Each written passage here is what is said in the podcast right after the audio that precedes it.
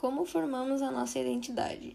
Então, essa formação, ela provavelmente e certamente ela vai ser muito complexa por vários motivos. Mas simplificando, a formação de uma identidade pode passar por dois processos: o de homogeneização e a diferenciação.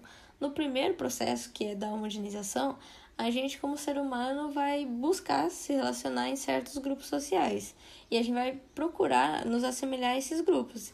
Então, a gente vai tentar se adequar àquele estilo de vida. E ali a gente já começa a construir uma ideia de quem nós somos e que a gente é. Então, nesse processo, às vezes a gente nem percebe que estamos nele. Então, a gente acaba imitando algumas características, por exemplo. E daí, só quando a gente está dentro daquele grupo, a gente percebe que participamos dele. E essa identidade que a gente vai formando, ela vai se basear tanto naquilo que a gente assimila, mas como também naquilo que a gente nega. E todo esse processo, ele vai estar tá muito ligado às relações sociais, principalmente quando a gente é criança e, por exemplo, eu agora na adolescência. E algumas instituições, tipo o Estado, a escola, as mídias ou até a nossa própria família mesmo, vão ser agentes formadores da nossa identidade. Então, já dá para perceber que essa construção de identidade, ela nunca, nunca não, mas normalmente raramente vai ser alguma coisa livre e de uma forma mais espontânea, porque diariamente a gente vai ser bombardeado por coisas da sociedade e que, querendo ou não, nos influenciam na, no que a gente quer ser. E essas influências elas vão poder vir em diversos lugares, sendo que o mais forte vai ser as mídias, no caso a TV, a internet, a imprensa e etc. Que todos os dias, então dia após dia, elas vão fazer, por exemplo, a gente consumir mais, com as propagandas, pro, programas, essas coisas. Mas elas também podem ir para o lado político, fazer, por exemplo, que você mude seu voto para o seu candidato. E além dessas mídias, Algumas instituições, como a família, a escola, a religião, vão ser muito ligadas também à pessoa que a gente se torna. Porque a família, por exemplo, é o primeiro lugar onde a gente vai se basear. É o primeiro lugar que a gente vai fazer parte de uma sociedade, tendo é, direitos e deveres. Então, é um. Consequentemente, na verdade, muitos hábitos e costumes vão vir ali da nossa família. E outro lugar que também é um forte influenciador é a escola, que praticamente o preparo para a sociedade que a gente vai ter depois que acabar. Então, ali é uma mini sociedade, digamos assim, e a gente vai ter um, um certo test drive de como vai ser a sociedade depois, porque ali a gente vai ter é, uma cultura mais democrática e um lugar que a gente vai poder compartilhar vários conhecimentos e querendo ou não a gente aprende muita coisa ali. E por último que eu vou falar é a religião que ela influenciou o homem há muito tempo atrás, porque, por exemplo, quem segue uma tal religião provavelmente vai seguir esses princípios. Então, ela vai mudar algumas certas atitudes e uns certos costumes para se tornar parte do, do modo de vida daquela religião.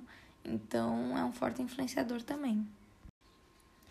E infelizmente esses tipos de processos de identidade vão acabar trazendo alguns problemas para a sociedade, tipo os estereótipos, que é uma ideia normalmente errônea que vai ser atribuída a um grupo ou só para uma pessoa mesmo. Então, resumidamente, entre aspas, estereótipos vai ser a primeira impressão que você tem daquele grupo de uma pessoa. Então vai ser uns rótulos que vai ser dados. E um muito conhecido que quando criança a gente é exposto, querendo ou não, é de que, por exemplo, a cor rosa é só para as meninas e a cor azul é só para os meninos. E outro exemplo que esses processos da mídia podem trazer é a sociedade líquida, onde nada vai ser fixo, é só um fluxo, é um negócio fluido, então ela não vai durar. Então, por exemplo, quando duas pessoas se encontram pela internet e começam um namoro, normalmente conhecido pelo web namoro, e que algum por algum motivo elas vão começar a brigar e depois se bloqueiam e acabou tudo. Então elas nunca se viram pessoalmente, talvez nunca se vejam. Então é alguma coisa extremamente fácil de acontecer, mas ao mesmo tempo tão fácil de se desfazer. Uma coisa que pode começar fácil, mas pode terminar muito fácil. Então é uma relação que vai ser provisória, que como começa rápida, também tem a chance de acabar mais rápido ainda. O conteúdo de religião, eu vou começar com o dogmatismo. Então, o que, que é esse dogmatismo? O dogmatismo ele vai ser qualquer doutrina que vai afirmar a capacidade do homem de atingir a verdade absoluta e indiscutível. Ou seja, tipo assim, ele vai defender que existem certos postulados que estão fora do alcance da crítica. Então, tu não pode criticar ou nem questionar. É somente uma verdade e ponto final, não pode ser mais discutida.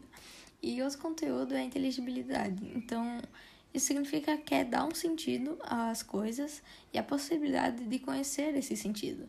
Então, por exemplo, ao contrário do que muitos pensam, os, os fundamentos teológicos eles são de natureza empírica. Então, ou seja, vai ser alguma coisa experimental. E esse é um pensamento desenvolvido em torno da experiência da vida do crente, que entra em contato com os protagonistas da vida espiritual, como, não sei, Jesus ou Buda ou qualquer outro profeta ou ser divino que as pessoas acreditam. Então, isso se formula quando a gente quer explicar e encontrar a inteligibilidade por trás dessa experiência. E uma pessoa que buscava encontrar essa inteligibilidade era o Aristóteles, que ele tentava encontrar o que havia de essencial e de inteligível na própria área. Então, ele buscava encontrar esse, essa essencial inteligibilidade na área da realidade que a gente recebe. E para ele o conhecimento ele vai se consistir em descobrir na sensível as condições da própria inteligibilidade. E por último, eu vou falar um pouco da teologia. Então, o que é a teologia? A teologia vai ser um estudo de Deus ou seres divinos e coisas relacionadas a eles, assim como as nossas relações de seres humanos com eles, e vendo costume e essas coisas. A teologia, ela via de regra, ela não vai ser considerada uma das ciências modernas. Só que para muitas pessoas, ela só é uma ciência se tiver um objeto real de estudo.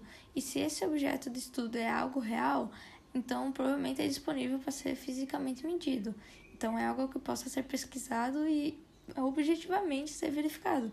Então, por exemplo, Deus em si mesmo também não poderia ser um objeto de investigação científica. Então, isso tudo que eu falei, a gente estudou no capítulo 4, módulo 2, que é como nos tornamos e quem somos, e no capítulo 5, também do módulo 2, estudamos o que constrói a nossa identidade.